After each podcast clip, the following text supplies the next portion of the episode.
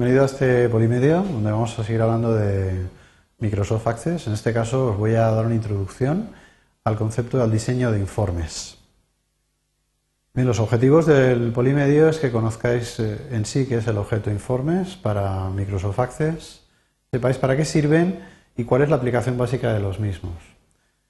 También quisiera que conocierais o supierais distinguir los distintos tipos de informe que podéis hacer con esta herramienta porque es posible que os encontréis algún tipo de informe que no sea posible hacer eh, dentro de esta, versión. Bien, hablaremos dentro del apartado de contenidos, en primer lugar, de la definición de informe. Vamos a ver para Access qué es un informe, qué consta, qué partes tiene un informe.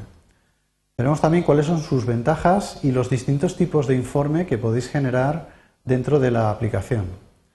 Por último, os presentaré cómo diseñar un informe de manera rápida, con un solo clic para aquellas personas que no tengáis conocimientos de la estructura de la base de datos.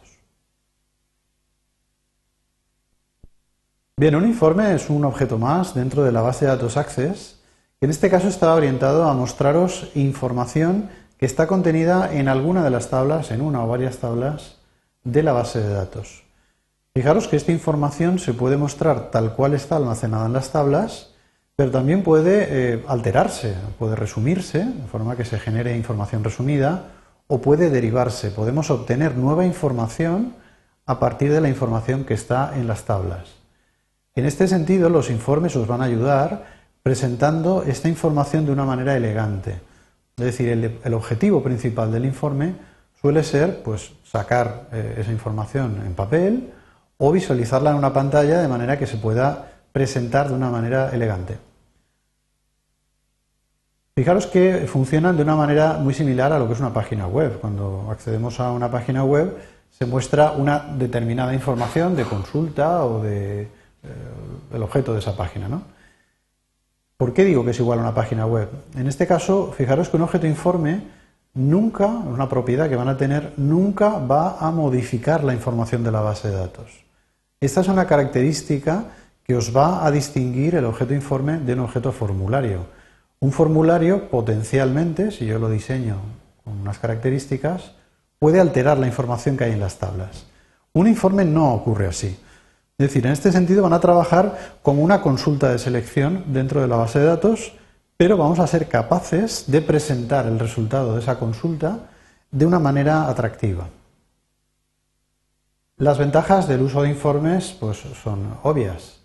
Yo diseño informes eficaces, informes atractivos, que tengan información muy útil para la toma de decisiones, pues vamos a poder extraer o explotar la información de una base de datos de manera eficiente.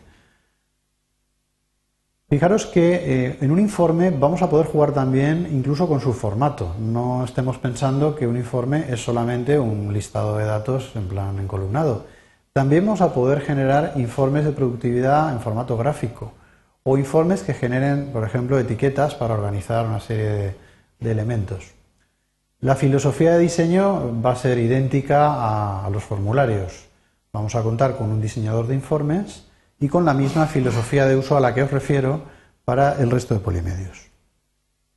Y que es conveniente que conozcáis los distintos, distintos tipos de informe que se pueden crear con la herramienta. En primer lugar, hablaríamos de informes de datos, digamos los más normales un informe que saca datos tal cual está en una o varias tablas o tal cual se obtienen como combinación de tablas en una consulta. Este sería el tipo de informe más eh, básico. Pero, como os he comentado antes, también es posible generar informes con datos resumidos, informes que agregan información comprimiendo, digamos, un grupo de datos en la realidad y obteniendo funciones de grupo. Algo parecido a las consultas de totales. También podremos generar cálculos. ¿eh? En un mismo informe podrían figurar datos que estén en la tabla o datos que se han calculado. Expresiones de cálculo que se generan en el mismo momento de crear el informe. Por último, tendríamos informes de utilidad en formato gráfico. Podríamos graficar a modo de un gráfico de Excel, por ejemplo, una información que se encuentre en las tablas o generar informes de organización para etiquetar cosas o cualquier otra utilidad. Bien, es interesante también que sepáis, eh, antes de ver el diseñador de informes, que podéis generar informes de una manera muy rápida, con un solo clic. al igual que con eh, los formularios, vamos a poder disponer de una herramienta que nos genere con un solo clic un informe, simplemente dándole eh, la tabla o la consulta con la que os basáis. Bien, en este caso, ¿cómo procederemos? Simplemente hemos de acercarnos a través del examinador de objetos y marcar, seleccionar la tabla o en este caso también la consulta que vamos a utilizar como base para generar un formato informe. Una vez marcado, accedemos a, la ficha, al grupo de, de, opciones Informe dentro de la ficha Crear de Microsoft Access y veis que tenemos una opción, un icono denominado Informe. Este icono os permite generar con un solo clic un informe basado en la tabla que habéis seleccionado antes. Bien, el resultado será, como veis ya, una estructura de informe donde se han seleccionado todos los campos de esa tabla o de esa consulta.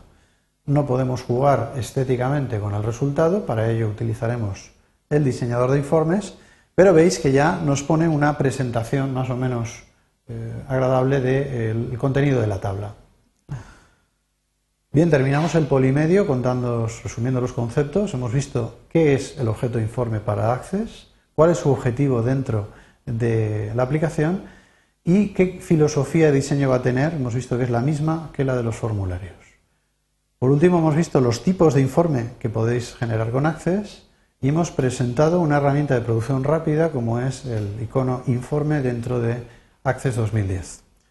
Esto ha sido todo, espero que os haya sido de utilidad el polimedio. Gracias.